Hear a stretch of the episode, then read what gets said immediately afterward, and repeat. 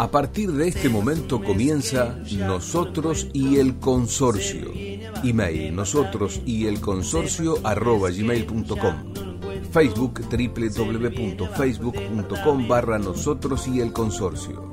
Creación y dirección Norma Teuner. Nosotros y el consorcio.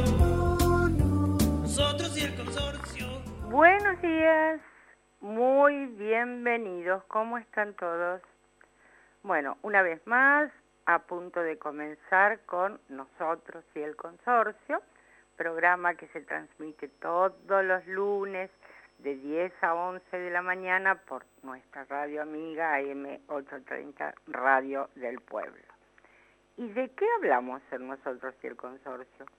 Bueno, vemos la posibilidad de resolver los problemas que eventualmente podamos tener en nuestro edificio con relación a nuestros vecinos y al administrador del mismo. ¿sí?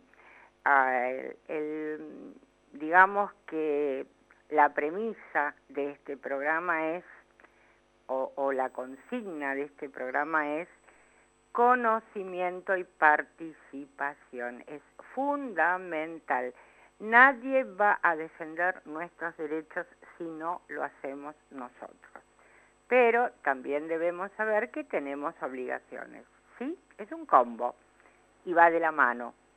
Este, así que lo que tratamos, lo que aspiramos es a darles las herramientas para que puedan tener una buena interrelación, como les dije, con los vecinos y el administrador y llevar adelante el edificio. Em, nuestros medios de contacto son nuestro mail, nosotros y el consorcio, arroba gmail.com y estamos también en Spotify, nos encuentran a través de AM830 Radio del Pueblo, nosotros y el consorcio. Ahí van a encontrar todos nuestros programas.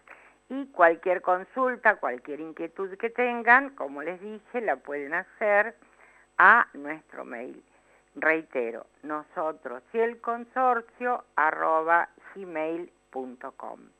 Pero bueno, no estoy sola en esta, en esta patriada de, darnos una mano entre todos, sino que también colaboran permanentemente conmigo la doctora María del Carmen Guglietti Danzi, estuvo la semana pasada, y la doctora Viviana Julis.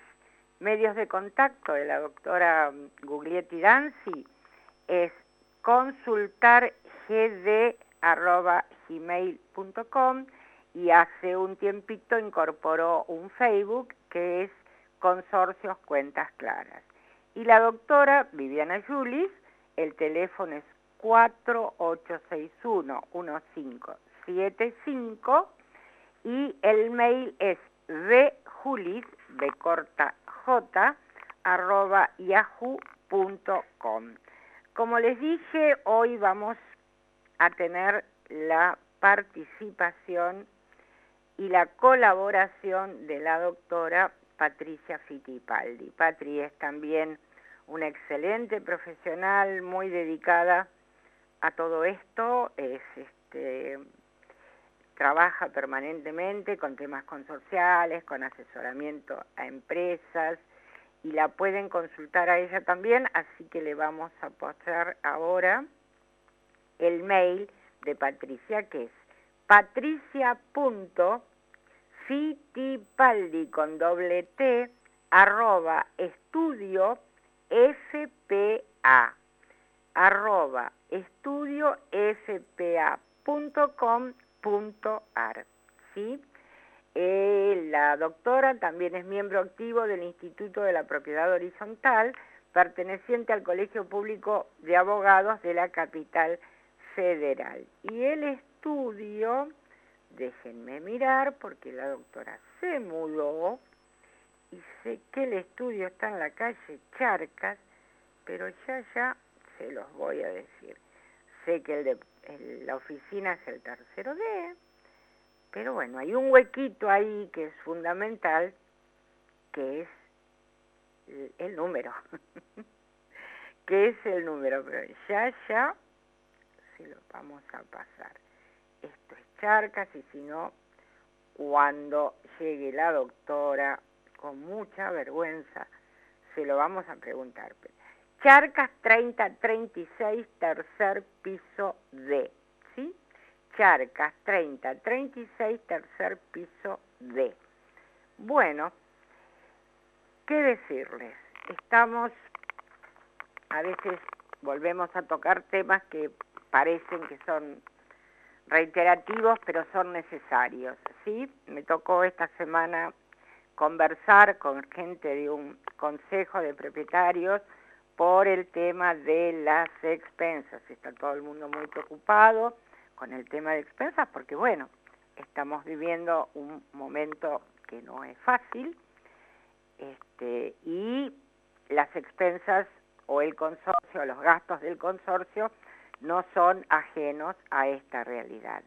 Pero, como les digo siempre, todo es cuestión de sentarse, conversar, eh, evaluar este, alternativas y acá tenemos que estar todos juntos.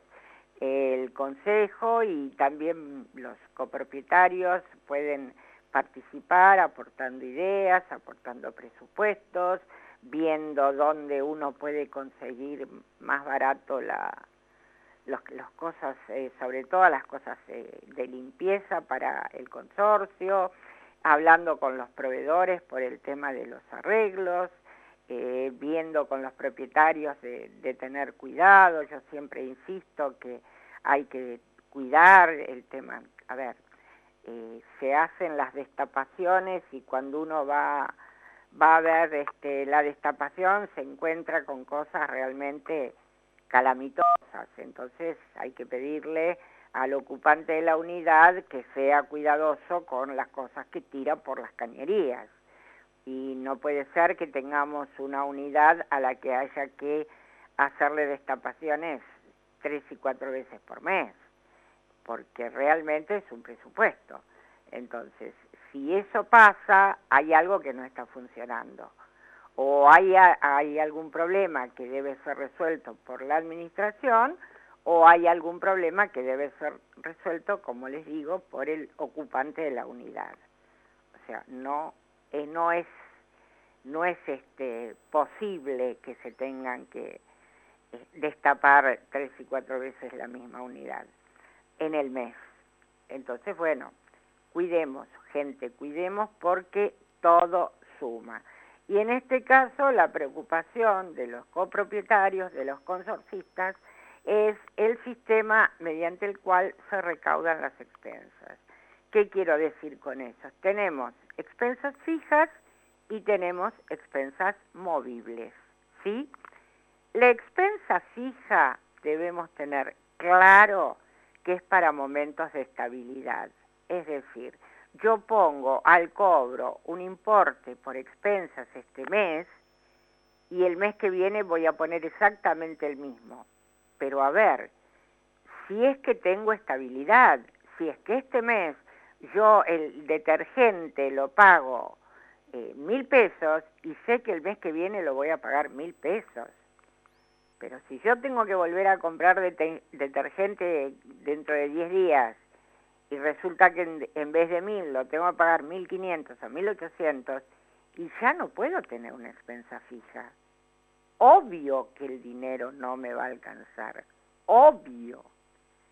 Entonces, bueno, tenemos que regirnos por el sistema de expensas movibles.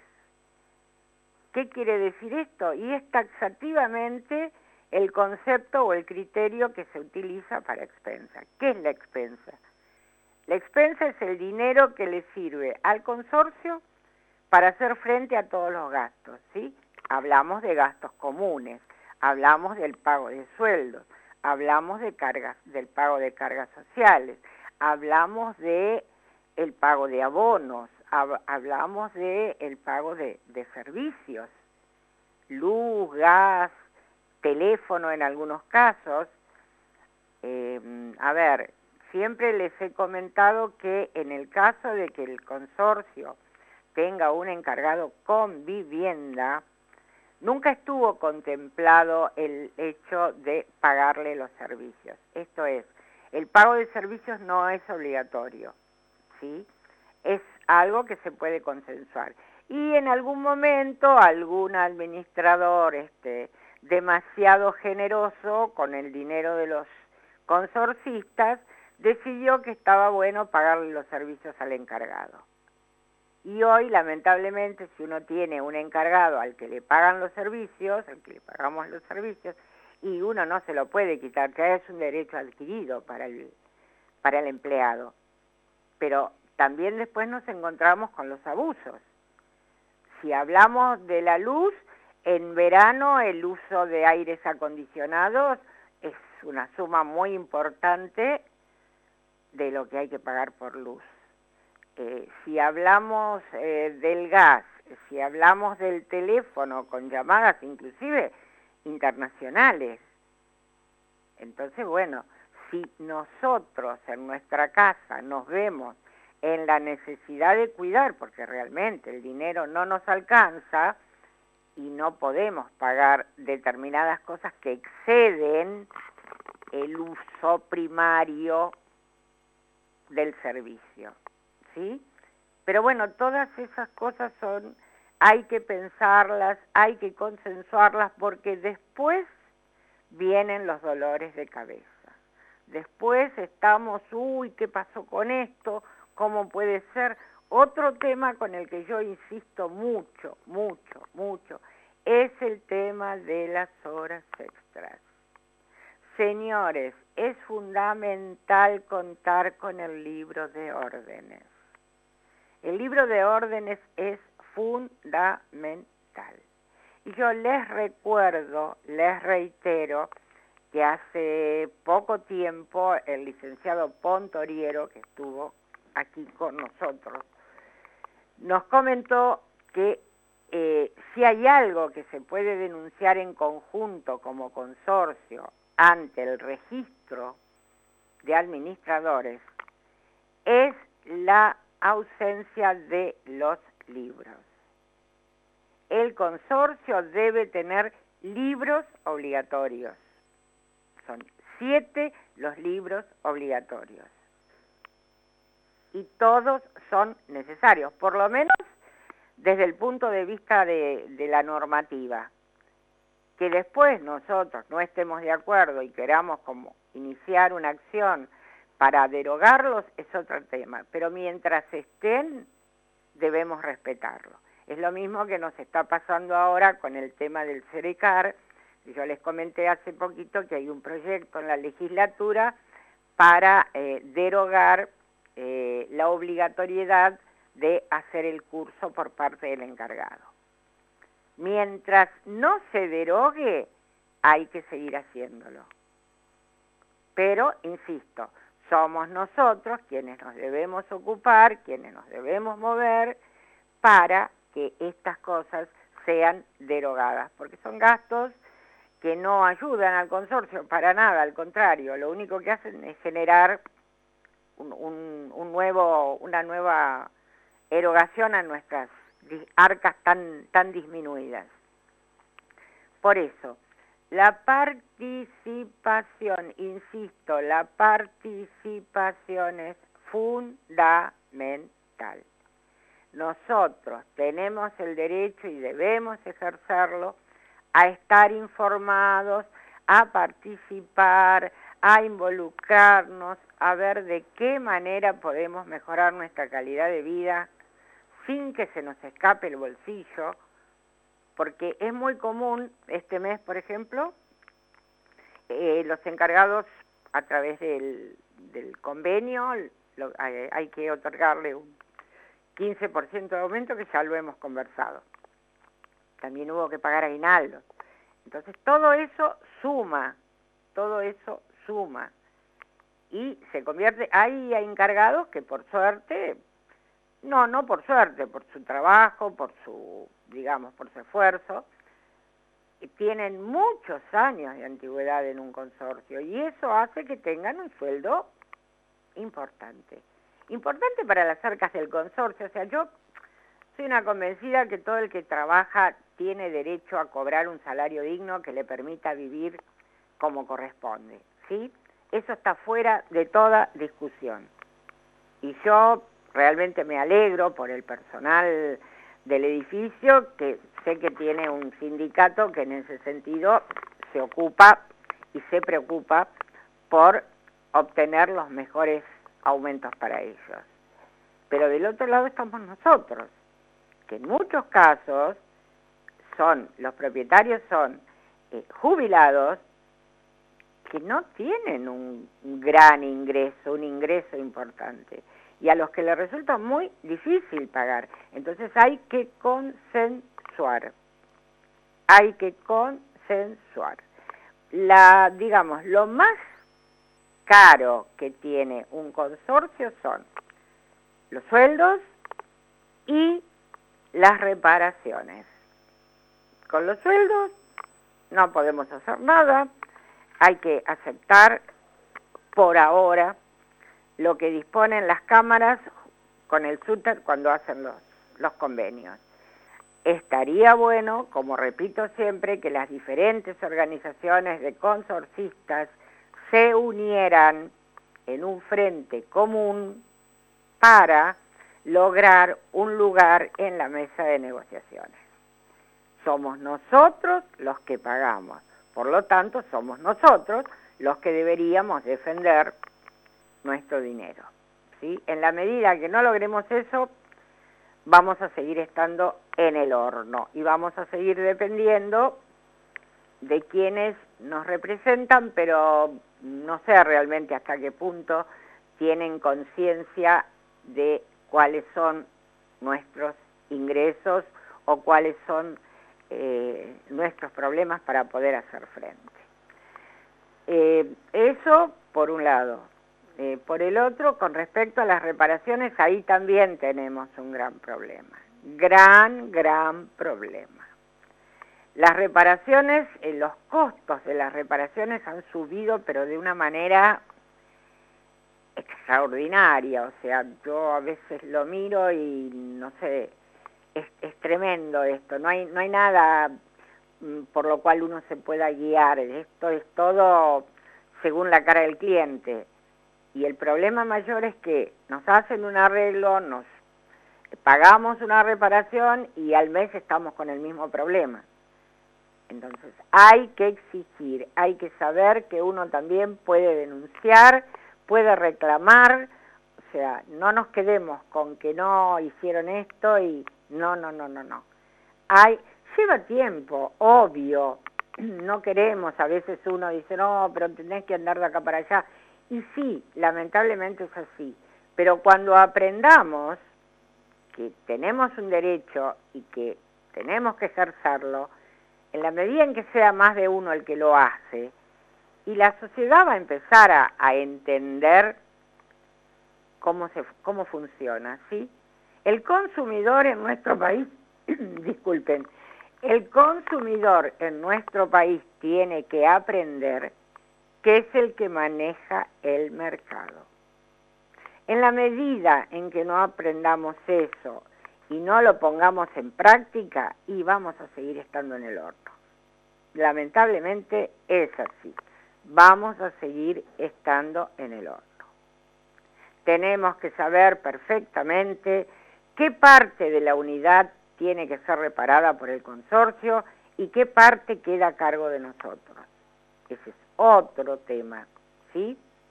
A raíz de la modificación que hubo en el código en el año 2015, hay cosas que ya no le corresponden al consorcio. Pero hay administradores que evidentemente no leyeron el código y si no lo leyeron por ahí no lo entendieron y siguen haciendo las cosas como, siempre. Y no es así. El código está desde el 2015. Van a ser ahora en agosto siete años. E insisto, hay administradores que no lo han leído. Y si lo han leído, quiero creer que no lo han entendido porque les cuesta ponerlo en práctica. Cuando uno se los menciona, ah, no, pero esto era así, y ahí tenemos los problemas. Así que mis estimados, ¿qué decirles? Con el tema de expensas vuelvo, a la situación. En este momento, en este momento, las expensas deberían ser movibles. Esto es, se recauda lo que se gasta. Un mes va a ser una cifra y al mes siguiente vamos a tener otra. Eso es así. Pero eso es así porque la economía está en un sube y baja. Entonces es imposible prever. El otro día alguien me decía, no, pero hay que llamar a asamblea y presentar un plan de gastos. ¿Pero qué plan de gastos anual vamos a presentar? ¿Basados en qué? Es imposible. No podemos proyectar, ni siquiera de acá, no sé, de a 15 días. No, no se puede proyectar. Es imposible. Debemos manejarnos con el día a día. Por lo menos por ahora. O sea, no, no hay otra forma. Yo insisto, el plomero viene hoy y le da un presupuesto para un trabajo. Pero si demoramos 15 días en llamarlo, cuando vuelve nos dice, mire que el precio cambió, ¿eh? Mire que no es el mismo. Entonces, lamentablemente, esa es la situación. Bueno, mientras lo piensan, le vamos a pedir a Facundo, hola Facu, buen día, ¿cómo estás? Bueno, le vamos a pedir a Facu que nos acaricie el alma con algo bonito y ya después vamos a estar conversando con la doctora Fittipaldi.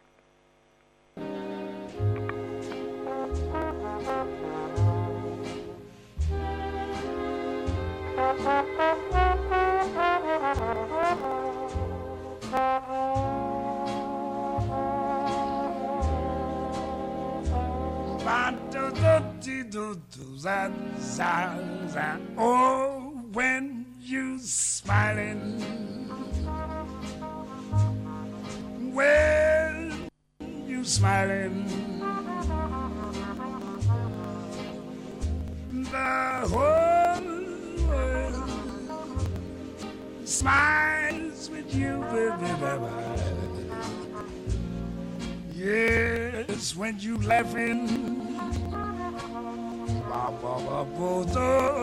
when you're laughing. Yes, sun comes shining through.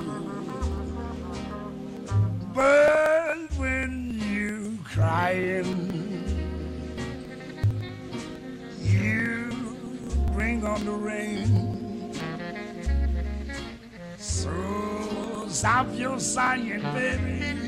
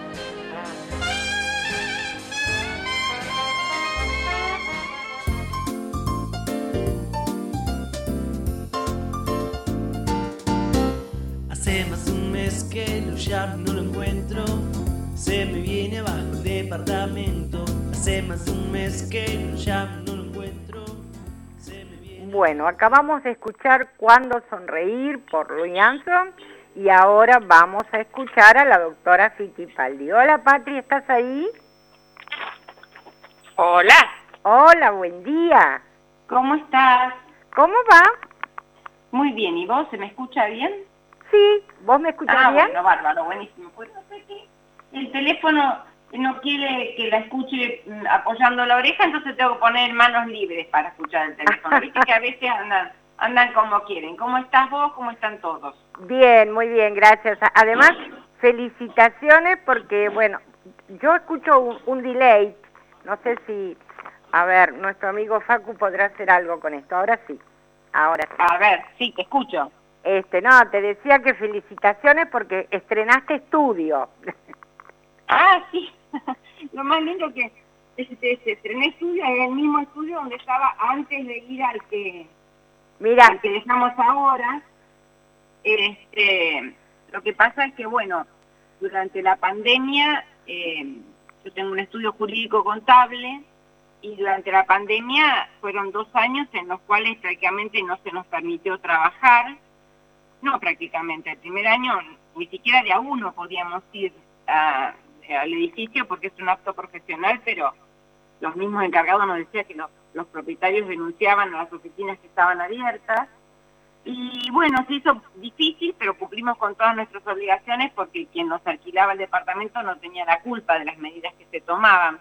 seguro. Y, y bueno, después al ver cómo se había organizado el trabajo en la pandemia, nos dimos cuenta que podíamos tener una superficie más chica donde poder este, ir en forma rotativa, también todos, y así es como volvimos al, al primer amor, al estudio que teníamos en principio, este, manteniendo por supuesto la planta de gente que trabajaba en el estudio. Así que bien y acomodándonos y reacomodándonos a esta realidad, ¿no es cierto? Que también todos tenemos que hacer un esfuerzo para, para que- que los servicios sean los mismos o mejores y la rentabilidad se iguale, porque no, no es que es superior, pero por lo menos se iguala a, a años anteriores, eh, achicando lo que son los gastos fijos. Eso Así es, es. fundamental.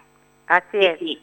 Y bueno, y creo que el, el tema de, de ustedes siempre, permanentemente, sigue siendo este, el mismo en el sentido de que, eh, eh, digamos, eh, el consorcista también lo que quiere es tener mm, eh, los servicios y otros que tiene que pagarlos sí o sí, porque no se trata de, de eh, digamos, de, no, no pagar lo que se tiene que Claro. pagar, los, los compromisos, sino de poder eh, optimizar los recursos. Y en eso optimizar los recursos, muchas veces, yo sé que hay cosas que voy a decir hoy que al, al propietario a lo mejor que, o el inquilino que está escuchando no le va a gustar, pero me va a entender. Muchas veces este, se trata de achicar los gastos y se le endilga toda la responsabilidad del valor de las expensas a la administración. A la administración del consorcio que yo los invito siempre a que vean que el, el proporcional de lo que son los honorarios de la administración no influye en absoluto prácticamente en el valor de las expensas y este, el administrador tiene una responsabilidad muy grande que le pesa con el nuevo Código Civil y Comercial. El Consejo eh, quiere desaparecer cuando en realidad debiera estar muy presente para, para, para dar sustento al administrador y para evitar algunas veces algunas este, denuncias que podrían ser evitables. Y de lo que les voy a hablar hoy justamente es de que si realmente tenemos problemas con el administrador, le mandamos mail, no nos contesta, muchas veces llegan a tener que mandar una nota o carta documentos, yo normalmente les hago hacer una nota con aviso de recibo para que no gasten la carta documentos, tienen la herramienta que, ha sido e- excelente, eh, lo que pasa que como todas las herramientas, si yo las uso por demás, eh, empiezan a ser nocivas. Eh, que es la denuncia que se hace a través de Internet eh, respecto de anomalías en, en el desarrollo de la actividad del administrador. Primero quiero hacer hincapié que estas denuncias que se hacen de forma digital, muy bien las pueden hacer los propietarios y excelente que también las pueden hacer los inquilinos. ¿Por qué? Porque los inquilinos eh, son los que están viviendo y los que sufren muchas veces este, este, este tema eh, recurrente de las malas administraciones o administraciones deficientes o la mala comunicación del administrador. Porque el administrador puede ser muy bueno, pero si no tiene una comunicación fluida con el propietario, con el inquilino, con el ocupante, este, es como todo, es como, es como el, gobierno de un país, digamos, cómo se comunican las cosas y la, la capacidad de escucha para dar respuesta, así como en una casa, en un consorcio, en un club, es lo que se necesita para poder darle una buena gestión. Vos decime si necesitas que frene, ¿eh? este, Normita. Eh, ¿Me escuchan? Hola, sí, sí, te estoy Ah. escuchando, perfecto. No, no. No, no está bien.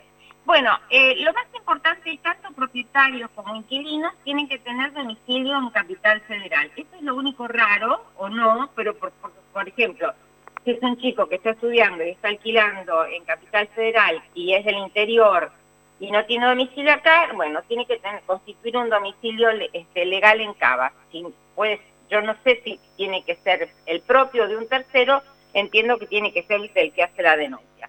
Y la de- documentación es muy sencilla porque su DNI, la- una factura que se hace un nombre, si es inquilino no va a tener el ABL, pero va a tener un servicio, internet, lo que sea.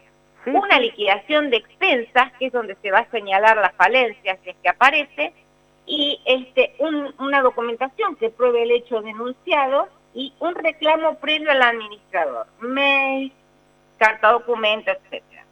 Acá lo más importante de todo es que hay una instancia, después que se hace la denuncia, que, que les digo, eh, las denuncias tienen que ser puntuales. Eh, yo veo denuncias en donde cuando abren, ¿cierto? Puntean todo, como que se falta todo. Bueno, va a haber que probar que todo eso está mal, digamos, ¿no? claro.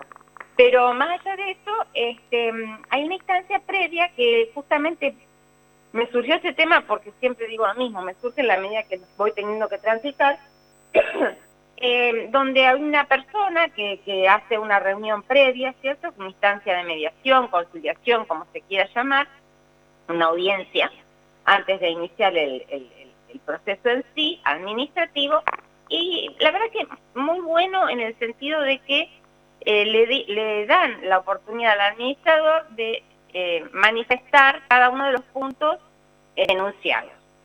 En este caso específico, y por qué digo que hay que hacer uso y no abuso de determinadas cosas, en este caso específico, yo estuve presente en esa mediación por Zoom. La administración es una administración que es una sociedad anónima, que tiene más de 40 años en el en administrando, y que nunca tuvo una denuncia eh, ante el gobierno de la ciudad. Eh, que había que está en contacto con este administrado al cual el cual hizo la denuncia y que conversa no solamente por mail sino también en forma personal que hace menos de ocho meses que está administrando el edificio y que sistemáticamente este señor a todas las administraciones incluida esta les hace denuncias al gobierno de la ciudad por temas que se podían, o sea, que nosotros planteábamos y aclarábamos en el momento. Y, por ejemplo, en este caso, que era muy sencillo de aclarar, este, y ahora voy a explicar algunos puntos, eh, el señor dijo que no le interesaba esta instancia ni la aclaración de ninguno de los temas, sino que quería que in- iniciar el trámite administrativo. Cuestión que ¿Por qué me mueve hablar eh, estos temas? Hay algunos administradores que ni se presentan, con los cuales no se puede hablar y realmente merece y necesita el inquilino o el propietario, el que está sujeto a estas administraciones, tener esa vía. Esta vía, una vez que inicia la parte administrativa, eh, tiene, digamos, como poder de, policía el gobierno y que si encuentra algunos otros temas también los puede incluir en la, en la denuncia. Eh, ¿Por qué me refiero en el que eh, siempre, igual que por ejemplo en el, el ámbito laboral, la sanción o el apercibimiento no es la herramienta, la primera herramienta es el diálogo? ¿Por qué digo también en esta instancia, si el administrador es un administrador abierto y que tiene diálogo con el consorcio, ¿por qué es la primera herramienta? Porque resulta que se puede causar mucho daño con esta herramienta, se puede causar mucho daño al administrador y al propio consorcio. Por ejemplo, en este caso va a ser muy probable que el administrador fue denunciado y que sigue el proceso ahora, no siga eh, administrando. ¿Por qué? Porque por más que tiene un consorcio que está sacando adelante, ah, eh, no puede estar con una persona que no le interesa el diálogo o que utilizó el diálogo para hacer la denuncia. Eh, y ya al ser la tercera, cuarta, quinta administración que tiene el mismo problema, esto después se sabe y son consorcios que los van tomando administraciones que no que no les interesa tener un millón de denuncias ante el gobierno de la ciudad. Y ya se sabe la calidad de, administrador que puede ser, ¿no es cierto? Esto por, un, por un lado.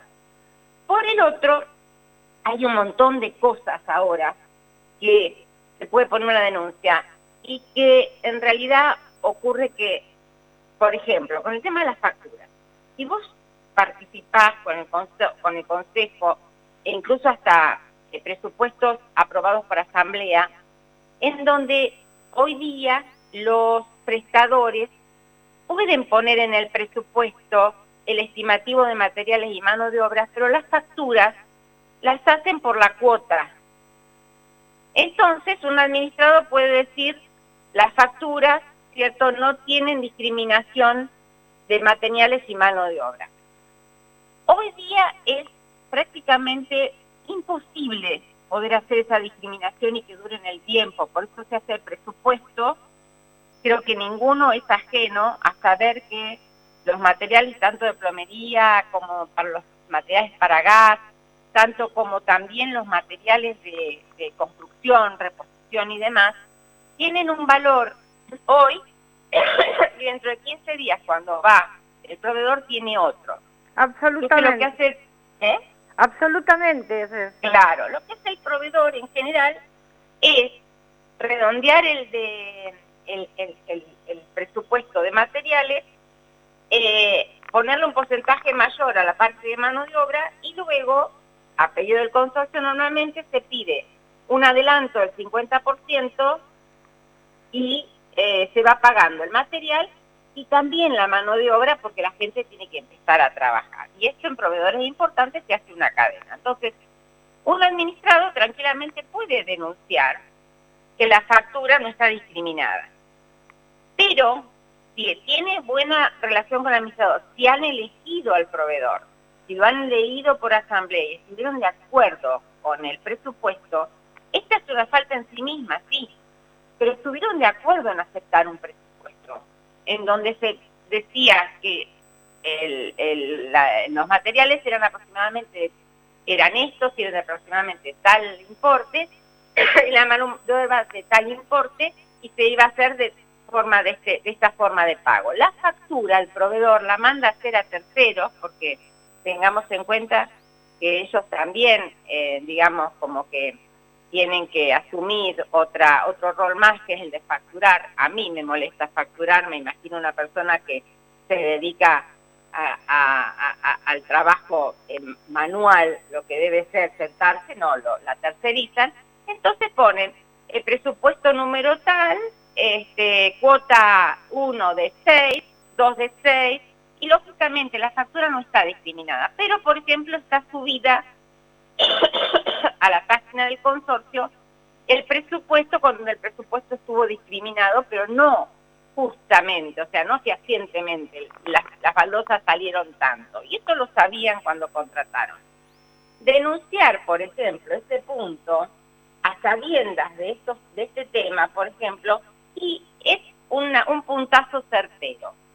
Hay gente que digamos, prioriza el hecho de tener razón en un punto de este tipo y les quiero explicar que la, las multas, por mínimas que sean las falencias en el resumen de defensas, estoy hablando realmente de algo que no tiene, no, no tiene, digamos, perjuicio para el consorcio cuando las cosas se hacen en forma consensuada, son eh, muy altas.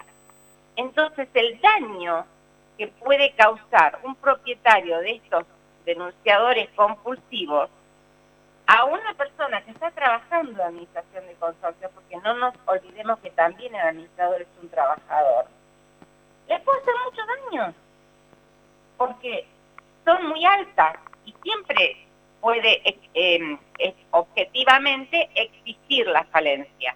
Por ejemplo, esta. ¿A qué voy con esto? Todas las herramientas, todas, como dije al principio, son muy importantes. Y la herramienta de que el propietario del inquilino sea escuchado y haya un proceso a través del cual se verifique el mal accionar reiterado de un administrador es excelente y ejemplificador también para lugares del interior del país en donde no hay nada y los administradores son un desastre. Pero tengamos en cuenta que eh, el beneficio es magnífico, pero el perjuicio que yo le puedo causar a mis propios eh, este, eh, copropietarios, a, los propios vecinos, sí. Exactamente. Al estar permanentemente removiendo y perjudicando a las administraciones, es quizás muy importante, más allá de que eh, yo te puedo asegurar que hay administraciones que se sienten muy mal porque más allá de que, como me dicen, bueno, vamos a poder verificar tal cosa y tal otra, también tiene que pagar un profesional para que los defienda. Claro. Y por otro lado, incluso, este, también, como dice, si encuentran algo, que algo van a encontrar con ese poder de policía que tienen, porque las cosas no son perfectas, las relaciones humanas no son perfectas y en los papeles muchas veces el recibo de expensas tampoco, eh, perdón, el, el resumen de expensas tampoco es perfecto. Pero sí se puede salvar y sí se puede hablar y sí se puede preguntar. Y si realmente hay algo que no se puede, eh, que está mal, ahí hay que, hay que ejercer, hay que tocar el botón y, y, ejercer el derecho, ¿no? Este, em, eh, más allá de eso también, entonces hay que tener en cuenta que este tipo de, cuestiones lo que hace es ir alejando del consorcio a los buenos administradores que no quieren que les ensucien la matrícula, porque hay muchos, aunque a ustedes les parezca mentira, que no tienen denuncias y nunca tuvieron denuncias ante el gobierno de la ciudad. Fíjate vos qué importante. Otro punto que también se denuncia en el gobierno de la ciudad y que ahora hay que eh, poner eh, especial atención porque eh, estamos en una situación social, económica y política muy delicada, y es el de los honorarios. En este caso también que atendí, cuando se presenta la carpeta, y porque yo siempre hago mucho hincapié al administrador que así lo haga, así como antes les hacía poner honorario, les hacía aclarar que los gastos de administración, como hacer las expensas, antes no era tercerizado, pero las expensas, fotocopias, que ahora no hay, pero todo lo que es gasto administrativo aparte, porque el honorario es honorario. Es, el honorario lo que vos eh, eh, cobrás por tu trabajo todo lo demás, digamos, que vos pones físicamente o, subcontratás, porque tenés que hacerlo así, son gastos y podés, si vos lo aclarás en tu carpeta de presentación, este, van a entender que después no se van a encontrar en las expensas como que estás cobrando más, más dinero de, por administración del que, el que propusiste. Y ahora lo que se utiliza y en las administraciones grandes, y esto está bien, o las más chicas otro sistema, es en el momento de la asamblea se plantea un aumento, un honorario y un aumento proporcional a determinados convenios colectivos, por ejemplo el de comercio, o en porcentaje a los seis meses, o a los tres y seis meses. Porque evidentemente los honorarios quedan relegados después de un año. Estamos en una espiral inflacionaria importante y el, el, el propietario sabe que le, hay cosas que van a aumentar y bueno, a veces es, preferible. Si se avisa y si la, si la asamblea este, aprueba este tipo de, aumentos, eh, no es que la, el administrador no puede aumentarse los honorarios a mitad de año, lo puede hacer siempre y cuando la asamblea lo apruebe, ¿sí? Así es. Y y tanto el administrado como al administrador le digo que si entregan su carpeta y normalmente el nombramiento se hace con ausencia del administrador, en donde el administrador tiene que haber presentado también la inscripción al registro al día, ¿cierto? Eso y lo tienen que poner en el acta de nombramiento. también ahora les pido, tanto administrados como administradores, que pongan el honorario y el sistema, si este lo van a, a usar, y yo sé que lo están usando, el sistema de incremento. Claro.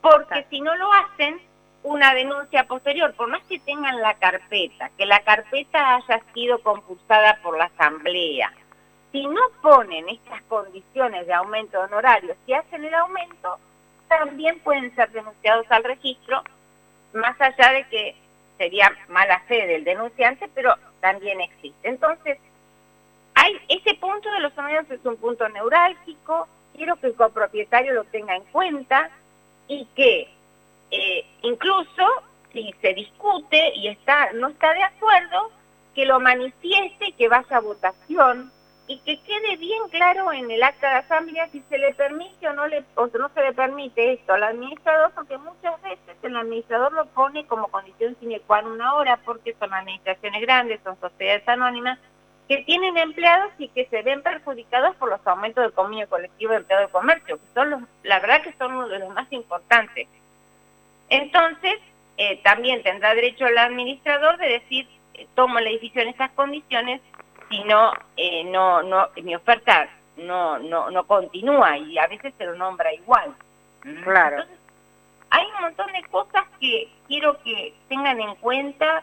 Es fantástico que me están escuchando tanto propietarios como inquilinos, como también la calidad de ocupante, que puede ser el poseedor por eh, usufructuario, porque muchas veces los padres han donado a los hijos el inmueble, pero siguen siendo usufructuarios de ese inmueble y viven ahí. Es decir, eh, en calidad de poseedor o de propietario, pueden hacer la denuncia al gobierno de la ciudad, el gobierno de la ciudad actúa muy bien con esta reunión previa, que facilita la comunicación del administrador y administrado, pero lo que yo les pido, siempre les pido, es que eh, si hay cosas que se pueden salvar, se hablen y se salven, porque todas las relaciones de administrador y administrados no son lineales y eh, la verdad es que muchas veces el conflicto se crea porque el administrador a veces no tiene buena comunicación y eso no está bueno, es preferible tener un administrador que se pueda comunicar, pero también está como que el administrador dice, yo tengo derecho a que hagan esto, aquello, lo otro, y ya después que se hace la denuncia, el administrador no trabaja, si es un buen administrador, no va a trabajar cómodo en el consorcio y va a provocar otra vez la ruptura de ese vínculo y que venga otro administrador y este mismo propietario que se puede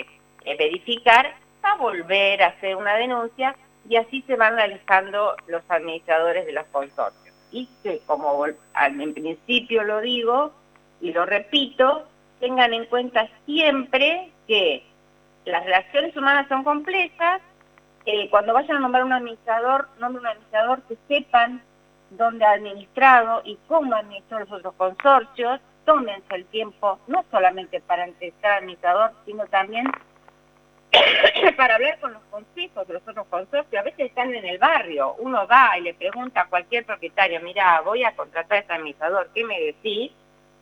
Por un lado, porque a veces el consejo trabaja bien, pero el resto del consorcio no está conforme.